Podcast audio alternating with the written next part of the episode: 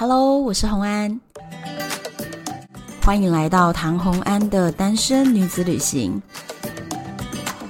在这里，你会听到关于一个女生旅行会遇到的各种奇遇，一个人旅行的技巧，当然还有异国恋情。今天的单元是唐洪安的决胜二十一点。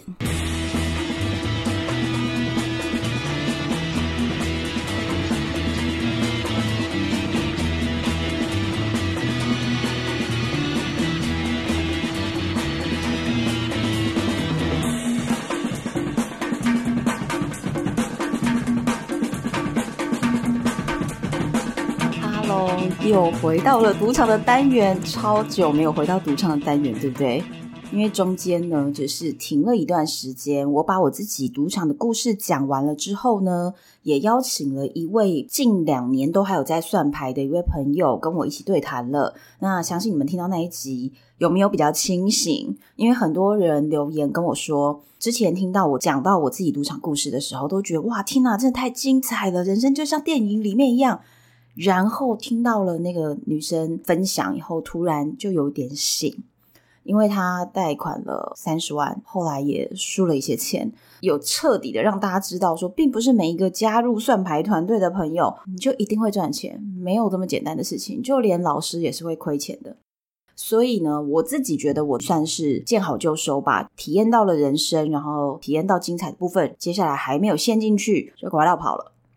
那今天这一集呢，是要跟大家分享什么东西呢？其实就是一直以来有很多的朋友留言给我关于赌场的部分。那最近就是收集了比较多，所以就回答大家的留言，关于赌场相关的事情。但是因为当中有几位朋友就要求不要讲到他们的名字，所以呢，我不会说这个留言是谁留给我的。有的朋友是直接在 Apple Podcast 下面给我留言，那也有是私讯给我的。那我现在就在这边一起回复大家。第一题，赌场黑名单的系列有没有想过要访问其他的算牌客？问问别人为什么当上算牌客，和你觉得印象深刻的价值观是什么东西？这个应该就是我前一集有讲到，就是我请到了一个女生来跟我聊她最近在算牌的事情，对不对？其他的算牌客我有没有想约呢？我跟你讲，基本上算牌客很难约。首先他们不愿意曝光，再来呢，你不知道他在哪，这这是很难约的一种神秘的生物。因为他们就是有牌可以算的时候，他们就在世界各地赌场，甚至连你就算跟他联系上了，他要么已读不回你，要么跟你说，呃，我不能告诉你我现在在哪里，因为他们是都有签保密协定。如果他今天还想要走在这条路上，他其实不太愿意讲。所以我连上一次邀请的这位女生，她自己都已经脱离了算牌圈一年左右。还在群组里面吧，但是他就是没有继续加入任何的算牌的一些 project，所以他才来我这边跟我聊这个东西。而且我不知道你们有没有认真听到一些细节，就是很多关键的事情，我们可能中间有口误把它讲出来之后，也都全部把它剪掉，就是以免我们的 podcast 成为一个证据，让别人来告我，这怎么行呢？对不对？所以呢，他们都是很遵守保密协定，就算没有保密协定，他们也都是非常小心，真的非常小心，所以基本很难很难约。如果之后有机会可以约到其他人来聊的话呢，再看看好不好？好，下一题，算牌如果算到一半想上厕所怎么办呢？有没有发生过突发状况？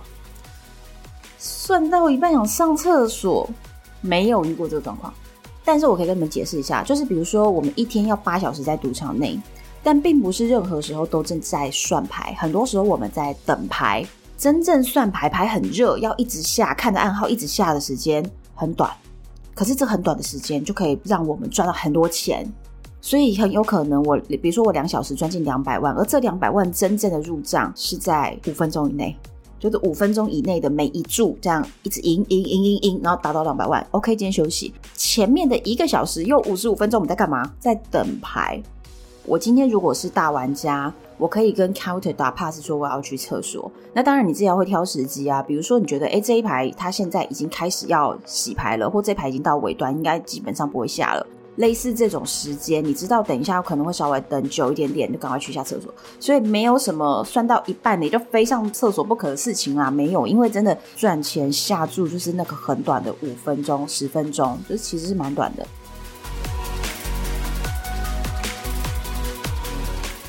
再来，团队内的角色都会有候补吗？可能这位朋友是之前比较早留言给我的，那那我那个时候可能故事还没讲到后面。那其实这个团队角色如果有听完整的《决胜二十一点赌场》系列的朋友们，你可能就会已经想到答案了，对不对？就是呢，我们里面会有好几个大玩家跟好几个算牌者，所以这些人都是交错的轮流搭班，你懂吗？比如说 A、B 两个算牌，然后一二三四四位大玩家，所以就是 A 可以搭配一，搭配二，搭配三，搭配四。B 也可以搭配一二三四，这是不是总共有八种组合？所以我们其实是不断不断这样搭配。那任何一个人，假设你不舒服，或者是你有任何的状况，你在排到班的这个时间表，你不要去的话，你可以跟别人换啊。但是并不是所有人同时在执行的，因为只有少数的算牌者跟比较多数的大玩家，所以大玩家是轮班的。那有没有算牌的那个 counter 要休息？有啊，看牙医啊什么的也是有。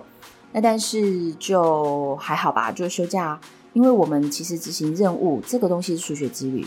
数学几率的意思就是说，你要让这个数学显现，你必须要把这个数学的大数据先把它做出来。所以呢，我们算牌是一天八小时，连算三十天啊，不是那种一天算两个小时就会有什么答案的。这个概念大家数学课有学过吧？帮朋友复习一下好不好？就是呢，今天如果你拿十块钱铜板，把这个铜板值三次正面反面，或者是十次，它都很有可能是非常不平均的。因为照理来说，应该是要五十五十的几率。但如果呢，你只是值了三次、五次，它有没有可能五次都同一面？有机会，真的有机会。可是如果你今天值五万次，有没有可能五万次都是同一面？不可能。这个就是所谓的数学几率，就是你数字越多的时候，它的几率就越趋近于五十五十。所以我们要算很多的牌和待在赌场很长的时间，还有天数很久，很多个工作时数。当然中间任何人要请假，都是常常会有请假啦、换班啦这种事情很多啦。再来，团队说解散，会不会有人不甘愿？搞小动作，吼，这题多着呢，真的。团队解散，可能其中某些人老师已经点了，说要带去参加下一个 team，可是呢，可能已经有人预先得到风声，就开始说你不要带他啦，你带我。超多，真的超多。其实我自己认为，我从澳门结束之后回台湾，等着要下一班班机飞到新加坡的这个段。其实我觉得我就是被别人搞掉了，我不知道你们有没有听出来这一段，我就是被人家搞掉了，所以我不在团队内。我觉得啦，团队内的人他们自己在那边算算，然后一个晚上赢太多嘛，所以等到我隔天接到电话的时候，他们不断，他们不但已经新的成员直接上场，然后赢太多钱，戏都被关掉了，所以他们就说解散团队。后来是我自己飞过去的嘛。记不记得这个故事剧情？就是我是后来自己飞到新加坡去，突然发现奇怪，怎么团队成员都在这里？所以其实我在那一个 project 本来我就是里面的人，但是我只是回台湾，我 delay 了一天，我就被搞掉了。我认为是这样。跟你说有没有那种为了抢位置啊什么的？绝对有。你加入了团队，你就是面试到了这个工作，就类似这个意思。所以你要是被挤掉了，不在这一次的 project 里面，那你就少了一个赚钱机会啊！所以大家真的是各种明争暗斗啊！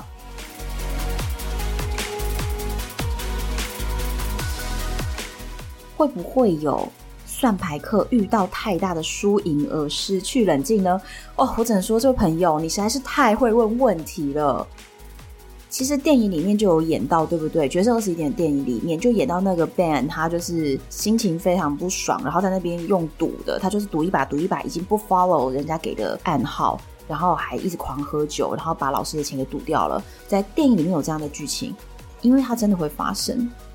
那我自己这边有没有遇过这种事情呢？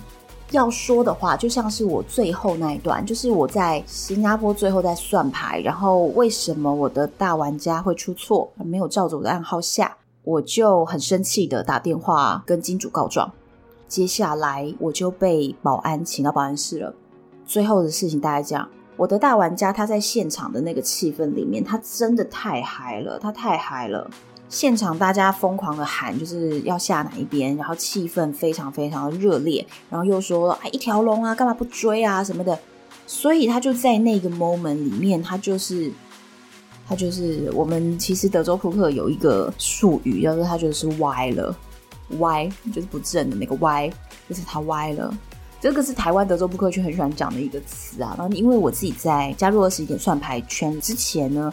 我是在德州扑克的选手团里面当随团记者啦，什么的设计师啊，就反正就跟他们一起嘛。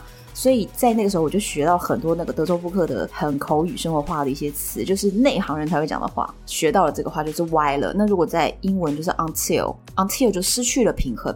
那其实有这种专有的词，就表示这种事情实在是太多了，就在赌桌上面失去了心情的平衡，失去了冷静。大玩家他现场太热烈，他就歪了，所以他就忍不住的自己赌了几把，然后就该赚钱的时候没赚到，然后我就生气了嘛，对不对？所以我才会在那个赌桌上气到直接站起来挤到旁边去打电话给金主。照理说，我也不应该在赌场里面打电话呀，对不对？这种事情就是失误。但是你说，如果真的是因为钱的话，我觉得心理压力非常非常大。像我曾经讲过，说我两小时就输了两百多万。因为我能两小时赚两百万，就代表你也会两小时输两百万，就这件事情是相辅相成发生的嘛？因为是所谓的数学几率啊，所以它就是会发生。然后我曾经遇过，那时候其实心理压力是真的非常大的，就会真的你要在心中不断的对自己喊话，说数学告诉我就是这样，我就是应该要这么下注，类似这样，你就要不断的给自己精神喊话。很多人过不了这一关，真的很多人，这就是为什么很多人一辈子只能做大玩家去下注。因为他就没有办法像一个算牌者一样，可以非常控制自己的情绪去算牌，然后给出正确的暗号。很多人是撑不过的，这个是真的。接下来的问题就是越来越有深度了。这位朋友的问题是说呢，我们的算牌团队是不是一个综合国籍的算牌团队？就有都有不同国籍的人，对不对？那他要问的是税金问题。赢了钱之后，税金怎么算？怎么报税？而且呢，如果你有多重国籍的状况下，怎么样报税呢？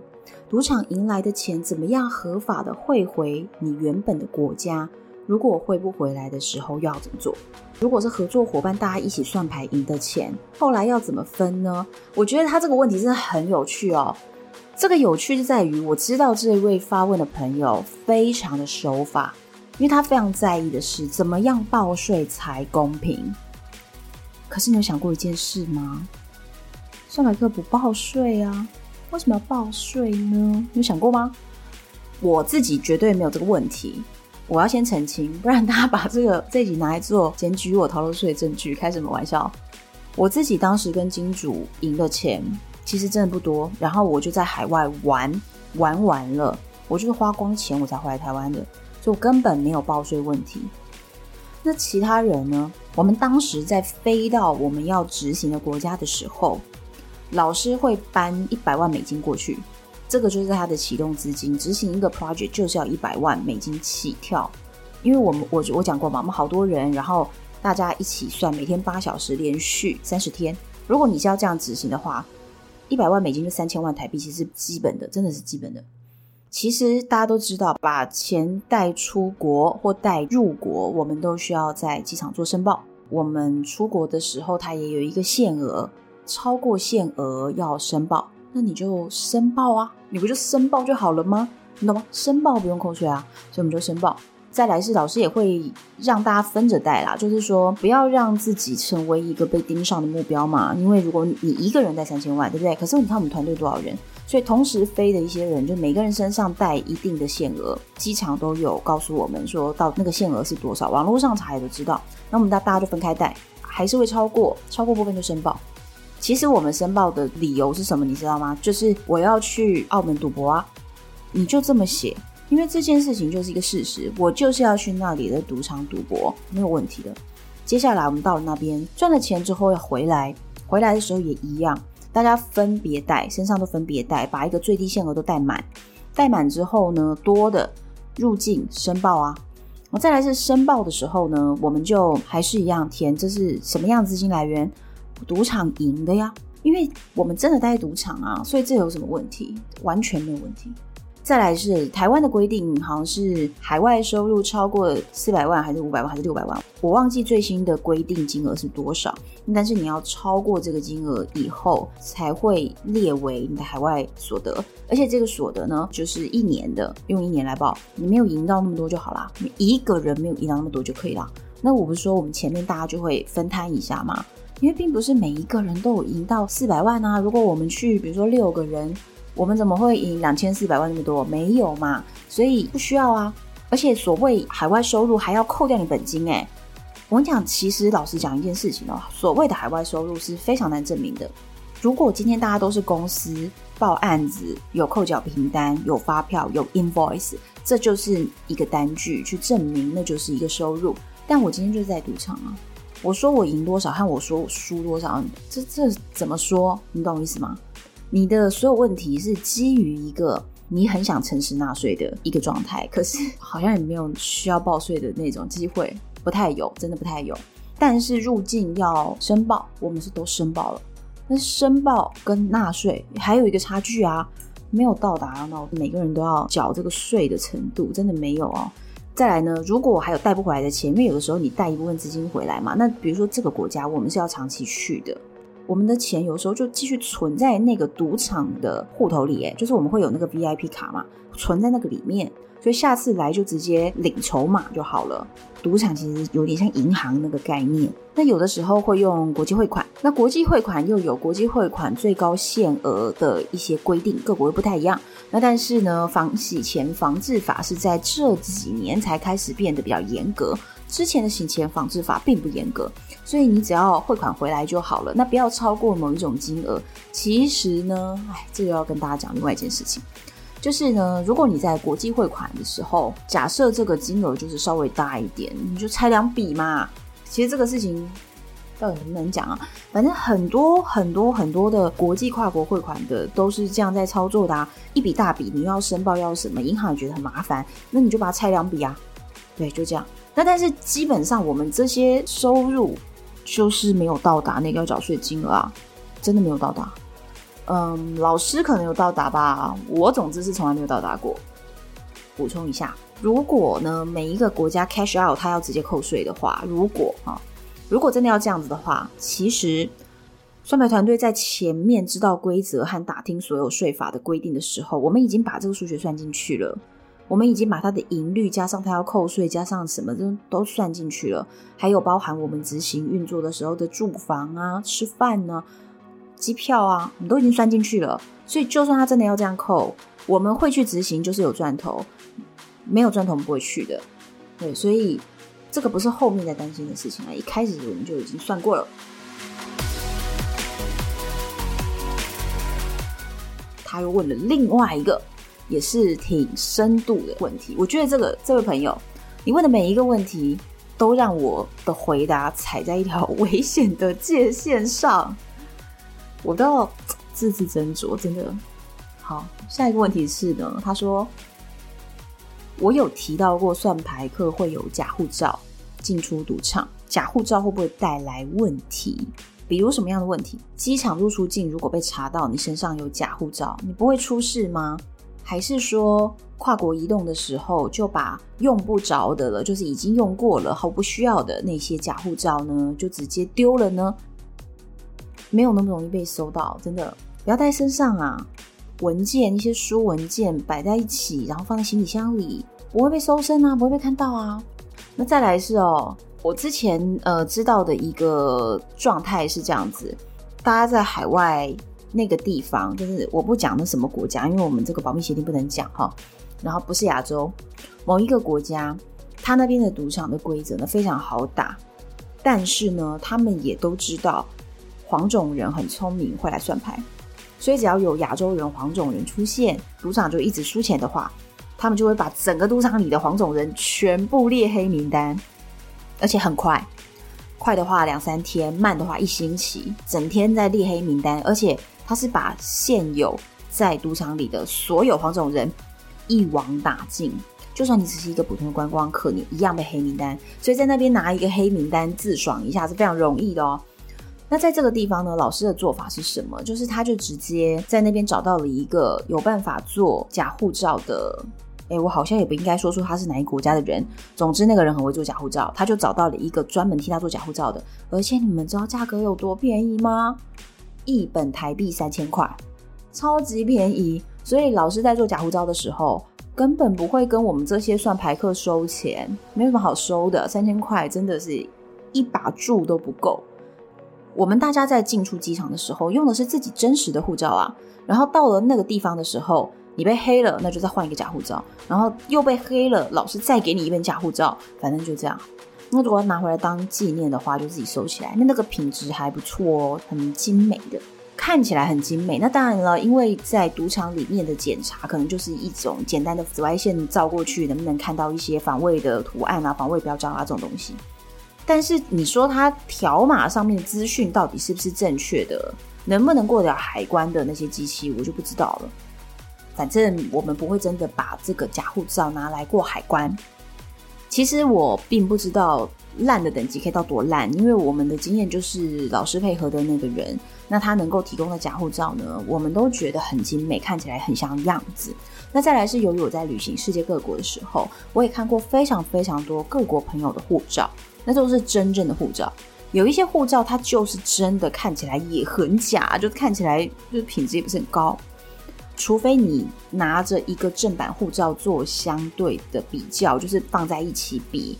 你会很明确的知道，如果他今天帮你做的一个假护照，并不是一个很 popular 的国家，那其实不是很容易知道的，并不是每一个赌场里面的人员或海关的人员都看过全世界的任何一本护照，即便你摸到了，你都不是很确定它跟正版，除非你拿出来摆在一起比嘛。就像假设你的朋友背了一个假的名牌包，你平常如果没有在背那个品牌名牌包，除非它真的是假到很丑，不然你是不会知道的啦。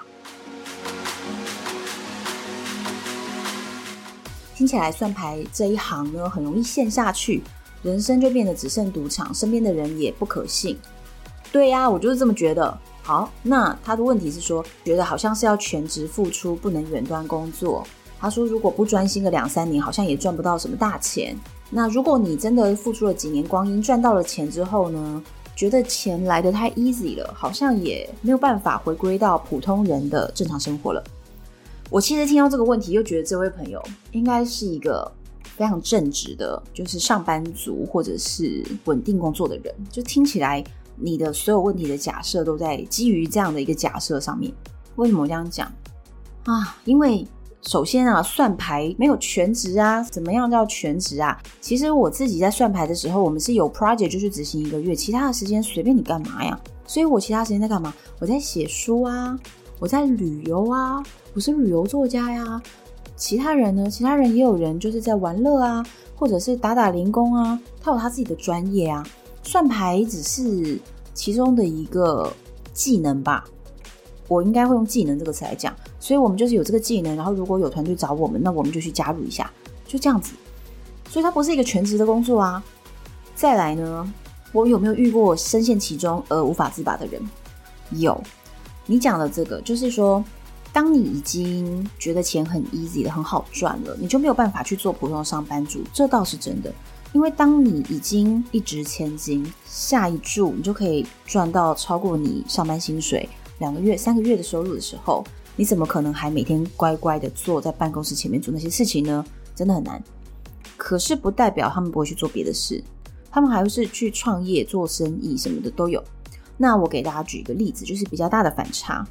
我其实自己啊，在算牌之前，我在德州扑克的选手团跟他们一起工作，所以我在他们的德州扑克大赛的时候，我是可以挂着员工的员工证进去赌场里面，而且我是合法可以拿起相机做记录的。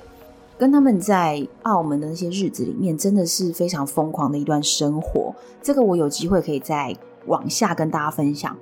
那真的是非常疯狂而且很梦幻的一些生活。而在同一年，同一年，我拿到了。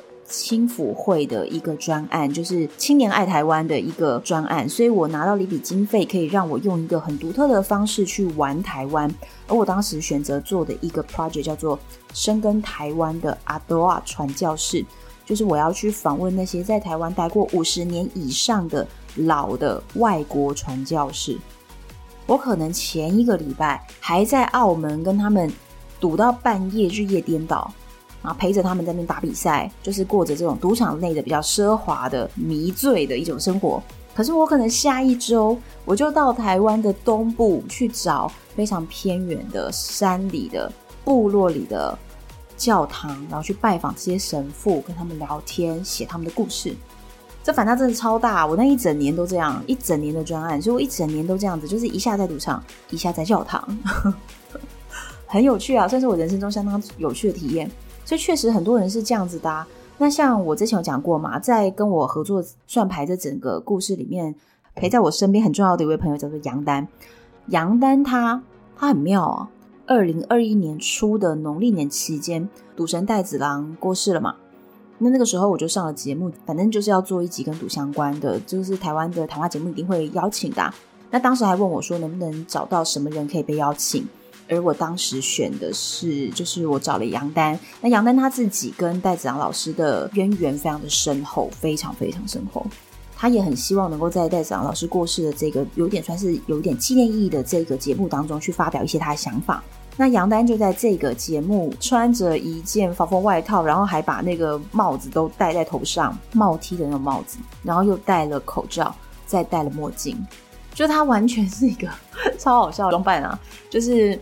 整个人就是被蒙到看不见，因为他其实还是有 project 他会去的人，所以他不愿意曝光。他不像我，就是我没有要再继续在这个算牌团队，所以他就电视节目上把自己包成这个样子，然后就坐在我旁边，然后也谈了一些算牌的故事、一些事情。那杨丹这个人，他没有算牌 project 的时候，他在干嘛呀？他在学的东西是，比如说气功，他有的时候会去山上，就是比较给自己一点灵修冥想的时间。学身心灵、催眠这些东西，他就是一个这样子的人，反差真的超级超级大。可是或许也是因为这样子，才能够取得他的平衡。那他的算牌技术非常非常好，所以非常多人还是持续找他。他后来还去美国算牌好多次。他的这个能力帮助他赚到的钱，让他在没有算牌的时候是有那个经济能力做自己想做的事。但是你问他能不能回去上班，肯定不行的啦。就是回去做那个就是一小时一两百块的事情，那肯定是做不下去的。我觉得不止算牌客，非常非常多的产业都是阶段型工作。就是比如说电影明星，他今天拍一出戏，可能连续好几个月在片场里面拼了命的拍，而其他时间他可能是闲闲没事的。比如说金城武现在在干嘛呢？那没事嘛，对吧？金城武真没事吧？他拍一支片是不是抵人家一辈子赚的钱？那他就没事嘛。那再来，这位朋友就讲到了，MIT 团队的人在一九九零年代的时候，除了念书，也要坐飞机去赌场当算牌客，这样的双重人生，其实到最后会很累。大学生你知道的，大学生上课的时候在上课，晚上的时候，我告诉你，假日跟晚上，就算不是算牌团队的人，你不去算牌，我就不信你不是去玩。你知道大学生就是这样子的吗？就在夜游啊，party 啊，对不对？在玩。这种双重身份没有这么没有这么不可想象，然后也没有这么稀有，没有这么特别。其实非常非常多的人都过着这样子的生活，只是今天如果他的其中一个项目叫做算牌，就会在你心中增加了一个滤镜，哇，神秘的滤镜，你觉得好神秘哦，好像电影里走出来的。那我有没有看过从头到尾都一直过着算牌客生活的人呢？有，有啊。我的团队里面是不是有二十几年经验的两个世界冠军？还有比如说戴子郎，他就是啊，戴子郎，你上网查他，他就是一个二十几年来都过着这样生活的人啊。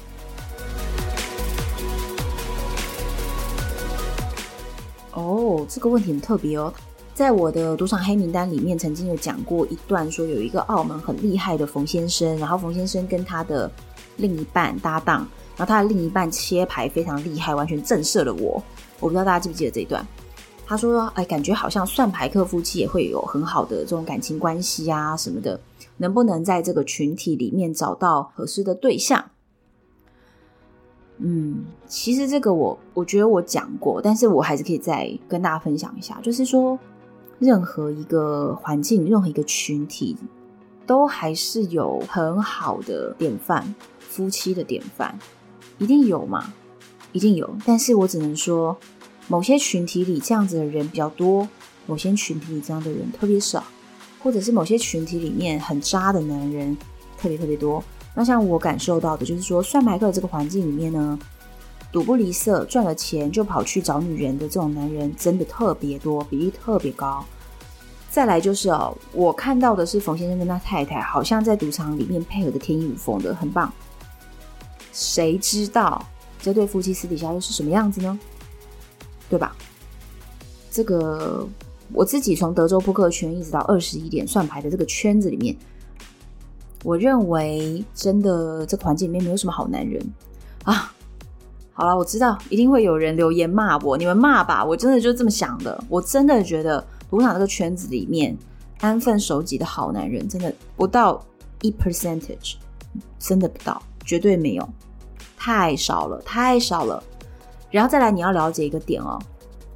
男人很疼自己的老婆，跟他有没有在外面偷吃，他有没有出去花钱买女人，这是不冲突的。他可以很疼自己的老婆，同时上酒店，同时去桑拿，同时在外面搞小三，这不冲突的好吗？冯先生跟他的老婆在赌场的时候看起来感情很好，这件事情没有办法代表其他任何其他的意义，我只能说他就是在赌场里面两个人看起来感情非常好。